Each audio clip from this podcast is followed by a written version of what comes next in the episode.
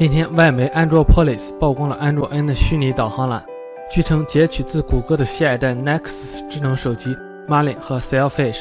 整体的设计依旧谷歌的风格。这项导航栏预计将会出现在原生安卓系统和 Nexus 设备上，也不排除在新版安卓系统不启用新版导航栏的可能。这个新版导航栏看起来要比国产改改改的要好看，你觉得呢？谷歌将在年内推出两款全新智能手机，外媒已经得到了其中的一款 Nexus 七余手机的配置信息。Nexus 七余将采用五英寸 1080p 显示屏，四核 2.0G 赫兹六十四位处理器，电池容量两千七百七十毫安时，提供四 GB 内存，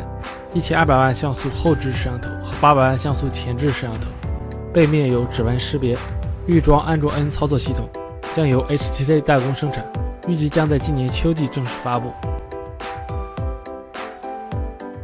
安兔兔曝光了乐视新旗舰手机的配置以及跑分信息。新旗舰配备了骁龙八九九六 Pro 处理器，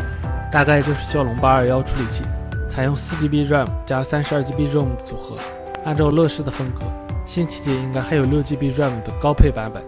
新机配备了八百万像素前置摄像头和一千六百万像素主摄像头，一零八零 P 分辨率显示屏，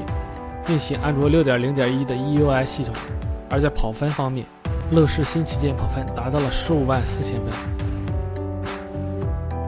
vivo 自曝宋仲基代言自拍神机 X7 之后，现在网友又放出了真机图，不过是 X7 Plus，而且是玫瑰金配色。X7 Plus 配备了5.7英寸 1080p 显示屏，搭载骁龙652处理器，拥有 4GB RAM 和 64GB ROM 的存储组合，前置指纹识别。该机前后摄像头均为1600万像素。并加入了 Moonlight 柔光灯以及新的美颜算法。至于价格方面，消息称 X7 的售价是两千五百九十八元起，在七月七日正式开卖。